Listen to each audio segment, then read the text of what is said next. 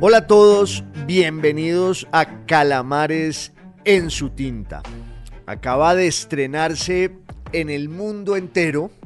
lo cual incluye a Colombia, y eso no deja de ser gratificante y sorprendente, la película del director Ridley Scott, que se llama Napoleón, y que por supuesto es sobre la vida y el ascenso al poder y las batallas de Napoleón Bonaparte, quien llegó a ser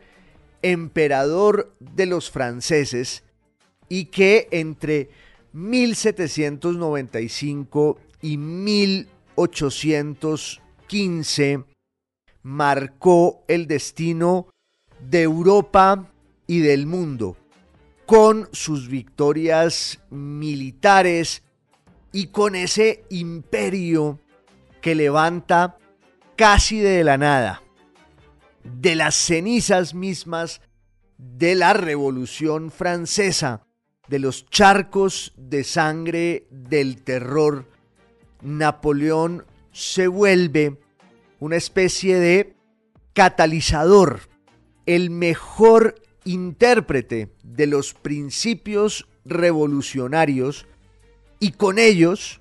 de la mano de su espada y de sus cañones, pues va a conquistar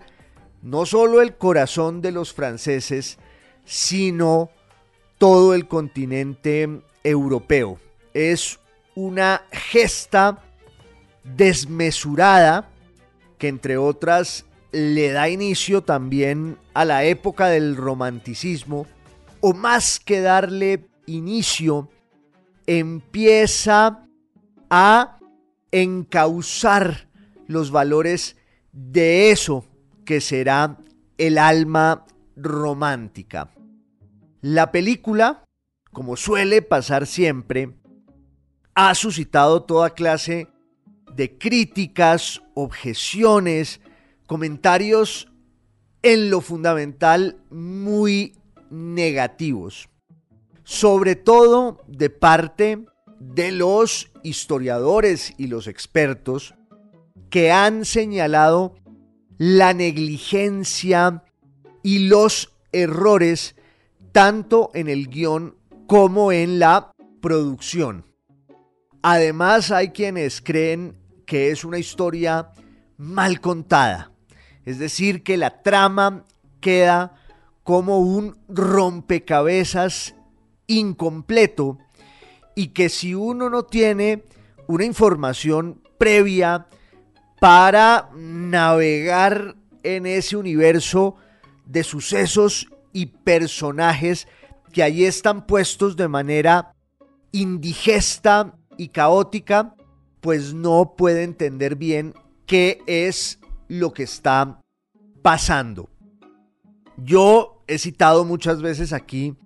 una frase de una novela inglesa en el siglo XVIII,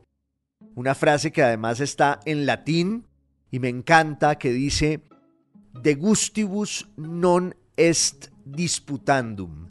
Sobre los gustos no se pelea. Y en materia literaria, musical, futbolística, cinematográfica, pues no tiene sentido que nos trencemos en unas polémicas que en el fondo tienen que ver con lo que cada quien cree que es bueno o que es malo. Y ese criterio aplica de manera absoluta en este caso de la película sobre Napoleón Bonaparte del director Ridley Scott, que debe ser ya un éxito de taquilla, que es una superproducción costosísima, tiene magníficos instantes desde el punto de vista de la fotografía, tiene también momentos muy bien logrados, de manera que la recomendación es que los que quieran ver la película lo hagan y dejen sus prevenciones en la puerta del teatro y ya luego decidan si les parece buena o mala. Porque también hay quienes creen que en últimas el cine no es sino entretenimiento. Y que en la medida en que uno pueda estar durante dos horas más o menos frente a una pantalla con un tarro de crispetas, pues eso lo justifica todo. Creo que todas las opciones en esta discusión, en este debate, son muy válidas. Ridley Scott dirigió también una película de corte histórico que es Gladiador, en la que la crítica también señaló los anacronismos y las fisuras, las costuras que a veces se le veían a la producción en la recreación de la vida de ese guerrero, de ese soldado, que ni siquiera lo era, romano en tiempos del emperador Marco Aurelio. La primera película de Ridley Scott, si no estoy equivocado, es de inspiración napoleónica y es magnífica. Es la recreación en el cine de una obra maestra de la literatura que es así, se la recomiendo a todos aquí a rajatabla, que se llama Los Duelistas o El Duelo, escrita por Joseph Conrad. En esa pequeña novela, Conrad cuenta la historia real de un par de soldados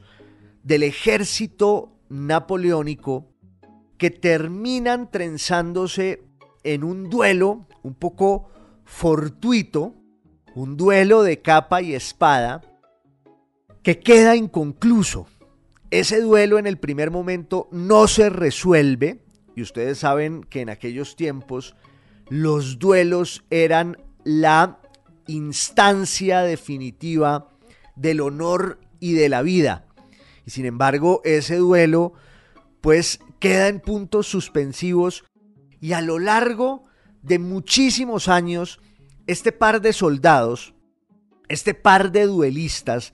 se van a encontrar varias veces para seguir con esa justa, para seguir con esa deuda pendiente de su propio decoro, que tampoco acaba jamás. Y entonces es como si ese destino contrariado y fallido del duelo que nunca se consuma se volviera la razón principal de una amistad, una hermandad que nace de lo contrario, nace de la enemistad y nace del odio que tienen este par de personajes. Ese es un texto prodigioso con varias versiones cinematográficas, una de las cuales es la de Ridley Scott, su primera película, si no estoy mal, en los años 70, de suerte que él ya llevaba camino tratando de interpretar, tratando de invocar lo que fue la Europa napoleónica, que nos permite hablar de otro tema que está planteado, por supuesto, en, en todas las discusiones y los debates y las críticas sobre esta nueva película de Napoleón Bonaparte o sobre Napoleón Bonaparte. Y es el tema de los límites entre el arte o la ficción y el conocimiento histórico, que por lo general está monopolizado por los profesionales, por los científicos, que son los que cuentan la historia como se supone que sí fue de verdad, aunque esa aspiración ha resultado siempre desmedida y utópica, y no faltan los que se burlen de esa ilusión que nunca se cumple de que solo la ciencia pueda revelar hasta sus últimas consecuencias lo que fue ese mundo que se nos escapa de las manos, que es el tiempo pasado. pero vale la pena preguntarse si el arte y la ficción no son también una forma de conocimiento. Yo, en lo más profundo de mis opiniones personales, creo que el arte y la ficción, la literatura, son una forma de conocimiento y a veces una de las formas más elevadas y poderosas del conocimiento. Y entonces vale la pena preguntarse si el arte y la ficción pueden llevarnos a la comprensión de la historia y del pasado,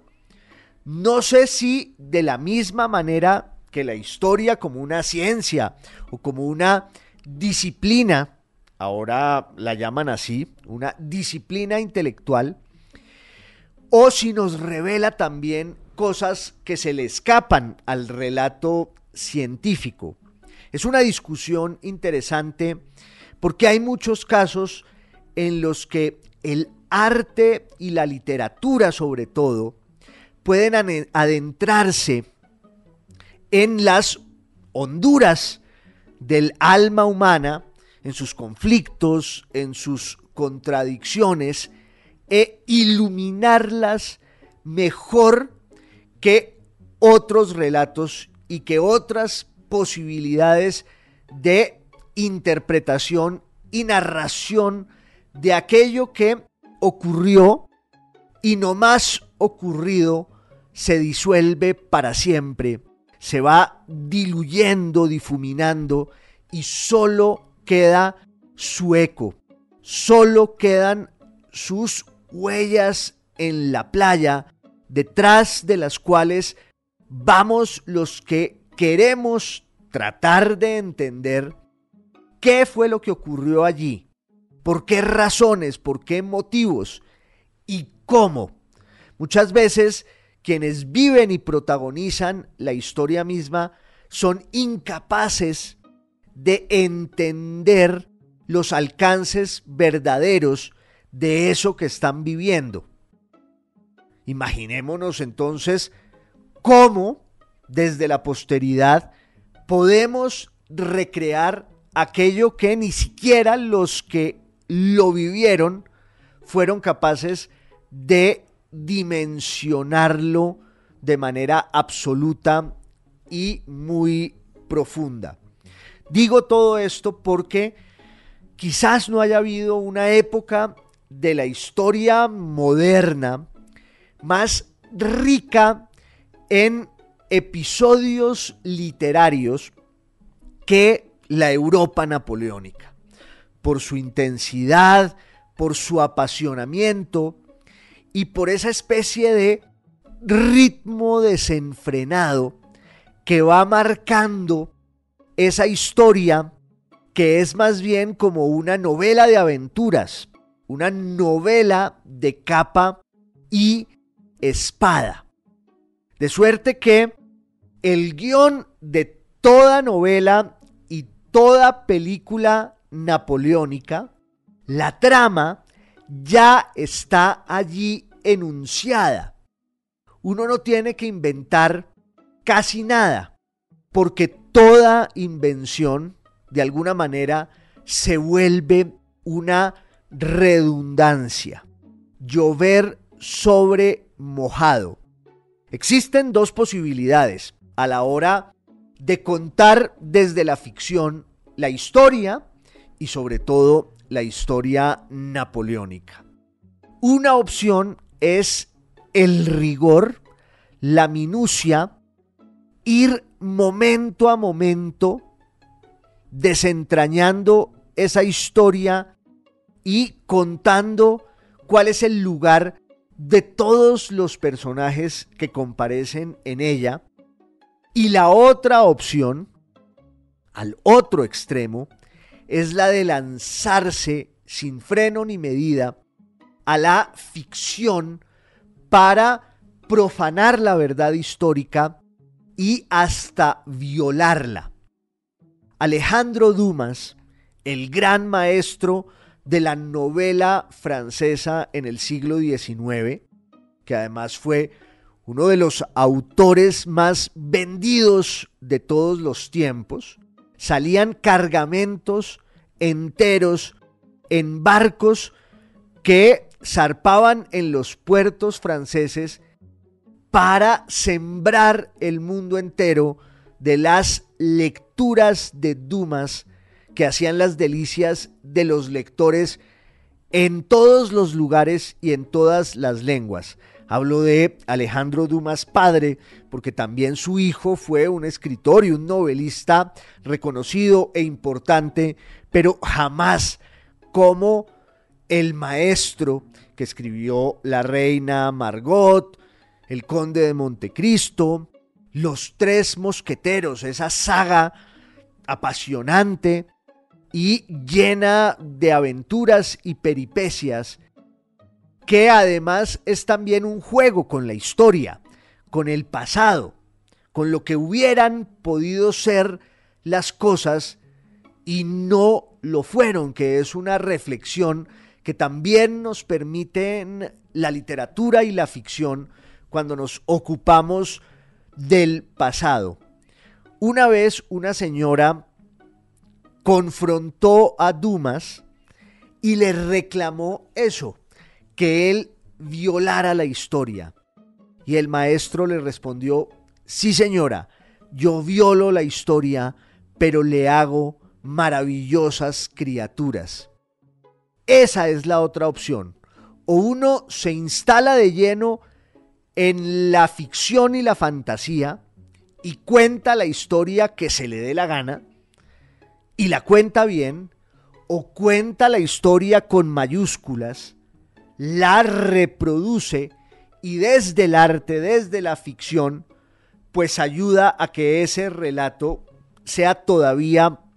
más claro y persuasivo. Hay quienes le han criticado a Ridley Scott, el director de esta nueva película, el hecho de que él se hubiera quedado a medio camino un poco entre los dos extremos. Es decir, que no cuenta bien toda la historia de Napoleón Bonaparte, desde el principio hasta el final, sino que escoge unos momentos, unos hitos y también unos personajes emblemáticos y significativos para con ese rompecabezas dejarle al espectador una idea, una historia, una trama. Los críticos más severos consideran que esa trama en esa película está mal tejida. Y otros le enrostran a Scott el hecho de que no hubiera dado el paso radical de irse de lleno a la ficción y contar una historia cualquiera una historia de amor, una historia de amistad, a través de la cual el espectador hubiera podido entender e intuir lo que ocurrió en esos años turbulentos del ascenso al poder de Napoleón Bonaparte. Es muy fácil siempre criticar lo que hacen los otros, como dicen los argentinos, juzgar los partidos con el periódico del lunes, cuando ya sabemos cómo fueron las cosas, es muy fácil que conjeturemos cómo las habríamos podido hacer mejores. Yo no envidio en absoluto a Ridley Scott porque hacer una producción cinematográfica con ese material narrativo desbocado de la biografía de Napoleón, pues es una empresa muy exigente, titánica, y no se me ocurre cuál sería el camino para contar bien esa historia. De pronto, empezar por el final, empezar por el exilio en Santa Elena del emperador, que llega allí a esa isla volcánica en medio de la nada, en el mar Atlántico, encarcelado por sus enemigos y verdugos, los ingleses y entre 1815 y 1821 hasta su muerte, Napoleón queda confinado en Santa Elena, obsesionado con su pasado, obsesionado con sus fantasmas. Ya en Calamares en su tinta alguna vez hicimos una salida sobre ese tema, sobre el síndrome de Santa Elena. Quizás era un buen punto de partida para contar la historia en retrospectiva. O de pronto, ya digo, escoger una sola de las batallas. Scott escoge tres o cuatro batallas emblemáticas de la historia bélica y militar de Napoleón, que es una de las áreas que más entusiasmo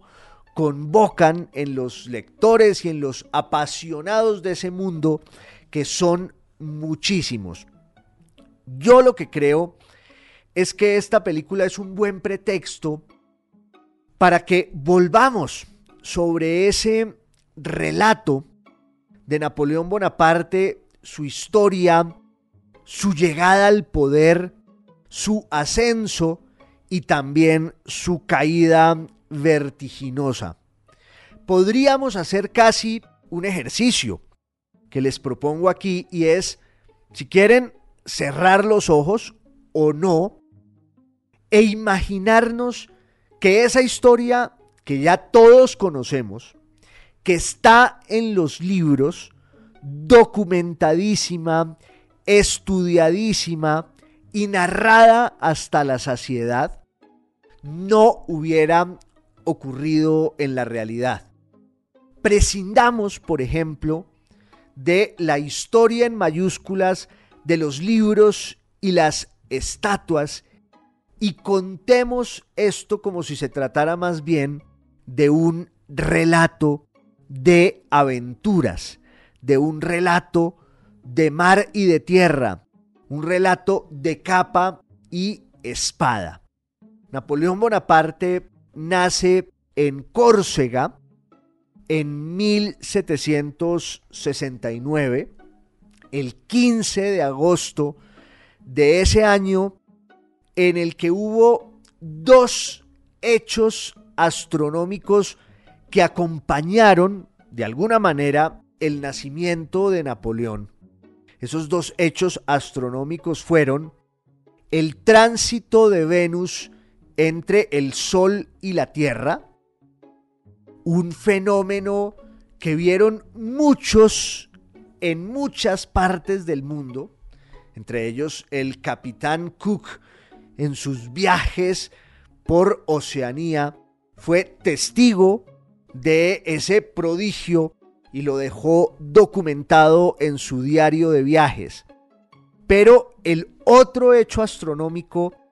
que marca quizás el nacimiento, el advenimiento de Napoleón Bonaparte es la aparición en el cielo del Mediterráneo, encima de Córcega, donde nace Bonaparte, de un cometa. Habrá quienes desde la superstición intuyan en esos prodigios, en esos sucesos del cielo y las estrellas, una especie de augurio y presagio, almas agoreras que siempre quieren ver en el cielo la partitura del destino y de la suerte de la gente, sobre todo de los grandes personajes de la historia. Y en el caso de Napoleón, no se trata tampoco de una idea gratuita ni vana, porque su nacimiento está presidido por el tránsito de Venus entre la Tierra y el Sol y por ese cometa que deja su estela, su huella en el cielo. Y cuando Napoleón muere en otra isla, en Santa Elena, entonces podríamos pensar en esa condición insular de la biografía de Napoleón desde el principio hasta el final, cuando muere en Santa Elena, también un cometa está atravesando el cielo de su última morada, donde él está parado siempre en los riscos, viendo el horizonte y soñando con la posibilidad de que algún día llegue uno de sus leales a rescatarlo para que él pueda volver a levantar ese imperio que hizo con sus propias manos y con su talento y con su espada. Eso es algo que tampoco se ve bien en la película. Tengo que decirlo sin dañarles a los que no la han visto la experiencia. Insisto, cada quien que saque sus conclusiones. Es un buen espectáculo cinematográfico y vale la pena ir a ver esa película incluso para criticarla e incluso para tratar de ver quién está en lo cierto, si el director o los críticos, y también para tener un pretexto, un nuevo motivo para volver sobre esta historia de Napoleón, en la cual les decía, el ascenso al poder es un relato descomunal, absolutamente deslumbrante. Napoleón nace en esa isla mediterránea de Córcega, es el segundo hijo de una familia muy grande. Su padre se llama Carlo Bonaparte, su madre se llama Letizia Remolino o Remolina. Córcega como las islas italianas del Mediterráneo en general, pues fue el lugar de muchos enfrentamientos de muchas potencias por dominar esas rutas náuticas que eran fundamentales para el comercio y el poder. En el caso concreto de Córcega, una isla italiana que hablaba un dialecto latino que todavía se habla allí. Córcega es hoy una región francesa. Córcega fue el botín de muchos poderes muy distintos. El poder de Pisa, el poder de Génova y varias veces el poder de Francia. En el siglo XVIII, y poco antes de que naciera Napoleón, los franceses hacen su último envión para conquistar esa isla. Y lo hacen por una razón que tiene que ver con una guerra de la que ya hablamos aquí en Calamares en su tinta, que es la llamada Guerra de los Siete Años, de la que dijo Winston Churchill que había sido la primera guerra mundial, una guerra global peleada en los Estados Unidos o en lo que hoy son los Estados Unidos, en América del Norte, entre Canadá y los Estados Unidos, en el Caribe, en África, en India. En esa guerra que se da entre 1756 y 1763, Francia pierde casi todos sus dominios coloniales. La Francia omnipotente de los Borbones, ya en ese momento de Luis XV, pierde todas sus posesiones coloniales y necesita reinventarse. Y por eso en la década de los 60 del siglo XVIII, que es la década en la que nace Napoleón, Francia vuelve a la carga y entra a Córcega y en una especie de negocio que era también como el sucedáneo de la guerra, les compra la isla a los genoveses y eso desata una especie de movimiento independentista de los propios corsos que tenían un arraigo patriótico muy profundo y que no querían dejarse gobernar más por usurpadores y por potencias extranjeras. De hecho, la relación de los nacionalistas corsos con Génova era muy conflictiva y muy dura. Pero cuando llegan los franceses, esa situación se recrudece y empieza a haber una especie de guerra de liberación corsa contra Génova primero y luego contra Francia. El papá de Napoleón Bonaparte era uno de los abanderados de esa guerra de independencia de los corsos contra la dominación extranjera. Pero esa guerra salió mal y poco antes de que Napoleón naciera, las derrotas militares de los patriotas corsos llevaron a que uno de sus caudillos, que era este Carlo Bonaparte, se cambiara de bando por recomendación y yo, yo supongo que por instigación de su esposa, Letizia, Carlo Bonaparte se pone del lado francés y se vuelve un beneficiario de la corona francesa. Eso le permite, entre otras cosas, que sus hijos puedan educarse becados en Francia. El primero de ellos, que se llamaba José Bonaparte, del que también hablamos aquí en otra salida y que llegaría a ser rey de España, pues iba encaminado a la educación francesa, pero su padre quería que hiciera la carrera eclesiástica. Por eso, muy niño, a los nueve años, Napoleón Bonaparte deja la isla de Córcega y deja su vida familiar e italiana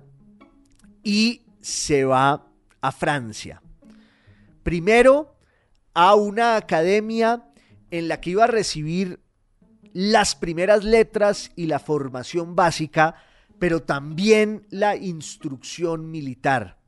la Academia de Brienne, donde él se va a destacar por su talento especulativo, por su capacidad estratégica, incluso desde tan temprano. Ahí va a pasar casi ocho o nueve años Napoleón toda su vida va a aprender el francés, aunque no lo aprendiera de manera perfecta y del todo.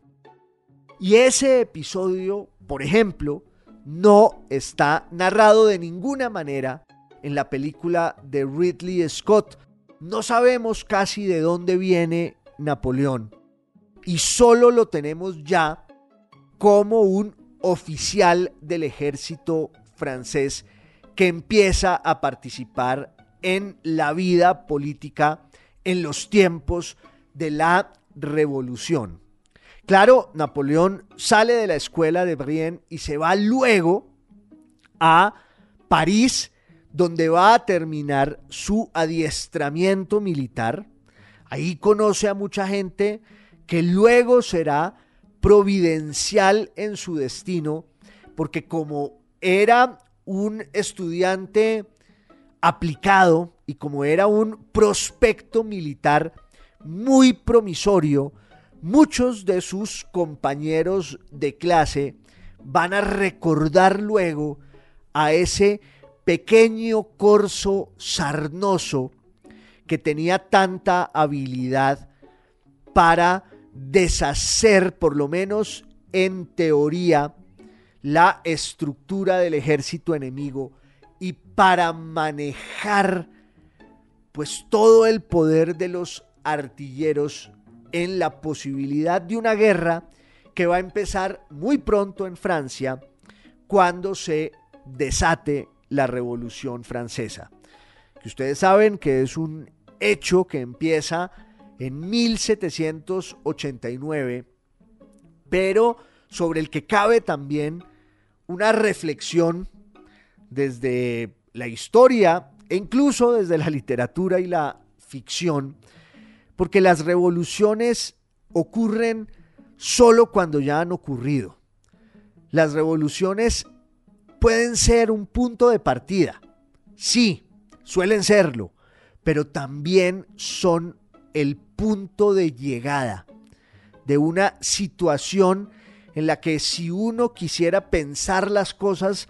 de la vida en sociedad como un fenómeno hidráulico, podría decir que las aguas se han salido de cauce y empiezan a arrollarlo todo a su paso. La revolución es un estado de exasperación social que tiene que ver siempre con las condiciones económicas, tiene que ver con la cultura, tiene que ver con la necesidad que hay en un momento dado de la historia de que todo cambie. A veces, como en la máxima famosa de esa novela de Giuseppe Tomasi di Lampedusa, El gato pardo, una obra maestra, a veces para que todo cambie y las cosas sigan iguales. Como decía un personaje del gato pardo, Tancredi, el sobrino del protagonista, del príncipe Fabrizio Salina. Pero sin desviarnos más, pues viene la Revolución Francesa porque Francia estaba en la ruina. Y ese es un hecho que tiene que ver con esa guerra de los siete años de la que hemos hablado tanto aquí. La guerra de los siete años fue el gran enfrentamiento global entre las dos potencias mayores de Europa, la Gran Bretaña y Francia. Se enfrentan ambos imperios, ambos poderes, y ese enfrentamiento, en el que podemos decir que ganó la Gran Bretaña, en 1763-64, en ese enfrentamiento ambas monarquías, ambas sociedades quedan en la ruina. Y la consecuencia política de esa situación desastrosa en el plano económico es que va a haber sendas revoluciones en ambos ámbitos. En el caso del imperio inglés, una revolución de los colonos blancos protestantes y anglosajones en la costa este de lo que hoy llamamos los Estados Unidos y los llamamos así porque pues surge como una república justo a partir del momento en el que la corona inglesa quiere clavarles a los colonos unos impuestos insoportables que son los que desatan la revuelta contra la corona y esa es la independencia americana, el hecho político fundante del siglo XVIII, de la modernidad en ese siglo, sobre todo de la modernidad política, jurídica, es un episodio del que hablaremos algún día aquí porque su importancia y su influencia muchas veces se eclipsan por lo que va a ocurrir luego, que es la Revolución Francesa, que también es un levantamiento popular en Francia como reacción en parte a las medidas económicas de la corona francesa para paliar los costos que le significaron a Francia esas batallas en la guerra de los siete años. Y entonces Francia entra en un proceso de reestructuración económica, financiera, y en un momento dado, el rey de Francia, que es casi una víctima propiciatoria, Luis XVI, decide convocar una institución de origen medieval en la historia francesa, que son los estados generales, para que haya una especie de parlamento ampliado en el que la corona pueda consensuar, pueda pactar con el pueblo allí representado unas medidas económicas que salven al país de la ruina. Esos estados generales pues son la representación de las tres grandes castas, de las tres grandes clases sociales en la Francia del antiguo régimen. La monarquía y la nobleza, el clero y el llamado tercer estado, que era una clase social heterogénea, porque estaban a la vez los pobres, los campesinos, cada vez más pauperizados y envilecidos,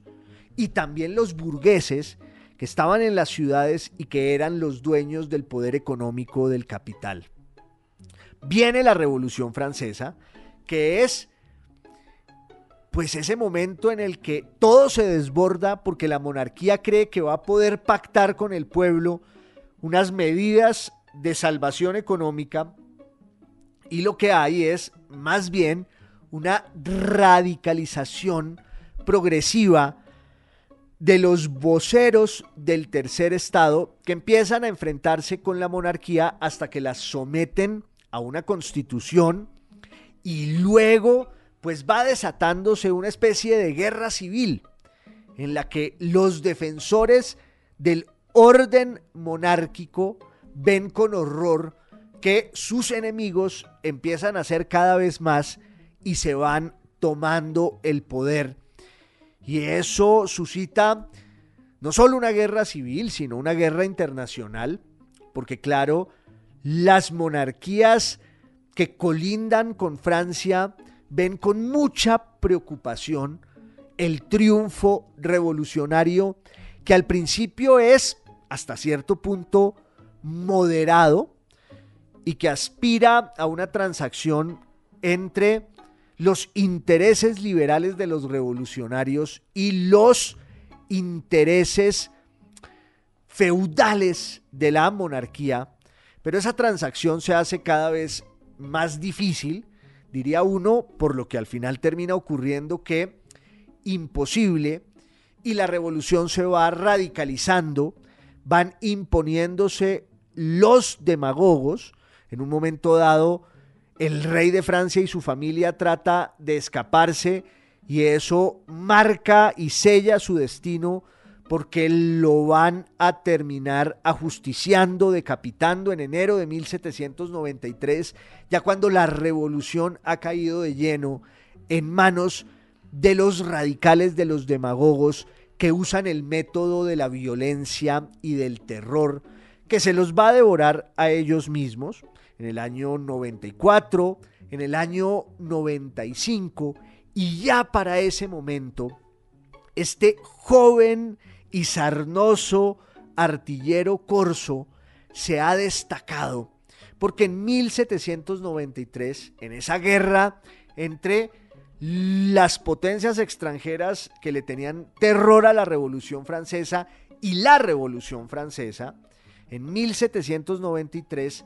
el fuerte de Toulon, en el sur de Francia, en el Mediterráneo, estaba en poder de los ingleses que se lo habían tomado y Napoleón, que eso sí sale en la película de Ridley Scott, de hecho es casi la primera escena, Napoleón se destaca como el héroe del momento cuando a golpe de astucia y de talento logra quebrar el sitio de Toulon y se hace una figura muy popular en París, donde ya ha ocurrido una reacción de los que consideran que el régimen del terror ha llegado demasiado lejos y entonces viene como una especie de golpe de Estado de los que quieren moderar, morigerar los excesos del terror revolucionario. Estamos hablando del año 1794, 1795. En 1795, los partidarios de la monarquía y del viejo orden se levantan en París y en ese levantamiento, los que tienen el poder en sus manos, entre ellos un personaje que se llamaba Paul Barras, con el que Napoleón tenía una cierta relación, y eso se ve en la película, Barras se acuerda de Napoleón, se acuerda de su heroísmo en Toulon y lo llama para que sea él el que aplaque la furia de los conservadores, de los reaccionarios y de los monarquistas en el levantamiento de 1795 en el calendario revolucionario francés, porque cambiaron hasta la forma de contar y nombrar el tiempo. Ese es uno de los rasgos de la revolución, la abolición de los símbolos del pasado. Y entonces eh, habían cambiado el calendario y el 13 del vendimiario de 1795, en octubre de ese año, Napoleón protagoniza un episodio en el que él, con la fuerza del ejército, pues termina poniendo orden en París, que era un cargo que de alguna manera ya tenía, y se vuelve una de las grandes figuras de esa Francia, de los salones, otra vez de los cabarets, de las tertulias, las intrigas y las conspiraciones. En ese mundo Napoleón había conocido a una criolla estupenda que venía de la Martinica, que se llamaba eh, Marie-Joseph Ross Tacher de la Pallerie, más conocida luego como Josefina Bernet, porque se había casado con un visconde surgido de esas intrigas coloniales en, en la Martinica que se llamaba Alejandro Beorné, que fue un revolucionario que muere ajusticiado por el terror, cae bajo el peso de la guillotina y su lengua afiladísima, el primer esposo de Josefina. Josefina queda como una viuda, pero como una protagonista de la vida social, cultural y política de la Francia, primero del terror y luego de la restauración de la moderación y de la sensatez y de la razón, lo que se llamó la revolución termidoriana, que acabó con el régimen del terror de Marat, de Danton, de Robespierre, y allí Josefina pues tenía un lugar, era amante, por ejemplo, de Barras, Napoleón la conoce justamente al lado de Barras, se enamora de ella, queda prendado para siempre. Y en 1796 pasan dos cosas muy importantes. Una, que Napoleón pues se casa con, con Josefina, o por lo menos empieza ya su relación con ella, y luego se lanza a desactivar la coalición que Inglaterra, Austria y Prusia y España han hecho en contra de la República Francesa. La idea era siempre desactivar a los prusianos, a los alemanes, pero Napoleón dice no, tenemos que atacar el corazón de esa revuelta, que es la solidaridad conservadora y monárquica entre Austria y los monarquistas y reaccionarios franceses que se han ido a exiliar y a esconder en el norte de Italia, que en ese momento y desde hacía tiempo le pertenecía a la corona de los austriacos, a la corona de los Habsburgo, y por eso Napoleón se lanza a una guerra heroica y épica en el norte italiano y cuando regresa a su país es un héroe y entonces se vuelve una figura política en 1797, en 1798, para minar el poder de los ingleses. Napoleón se lanza a conquistar Egipto. Es una conquista fallida en la que él además se sirve de las noticias falsas porque mandaba informaciones a París de que todo le estaba saliendo bien, pero en realidad va a ser un desastre porque la armada inglesa logra neutralizarlo, sin embargo él les dice a sus hombres, parado casi en las pirámides, que 40 siglos contemplan lo que van a hacer. En últimas, no queda de la expedición a Egipto, sino la épica. Y ese es otro momento que narra esta película, que ha sido un pretexto para que hoy hablemos un poco sobre la vida de novela, de capa y espada de este corso que llegó a la cima. Otro día volveremos sobre su vida y sus proezas, porque además muchísimas veces lo hemos hecho ya aquí y no será esta la última vez que lo hagamos. Quería que habláramos de Napoleón un poco con el pretexto de la película, en esto que es Calamares en su tinta, que es radio, es podcast y es video podcast. Un abrazo a todos y muchas gracias por su compañía.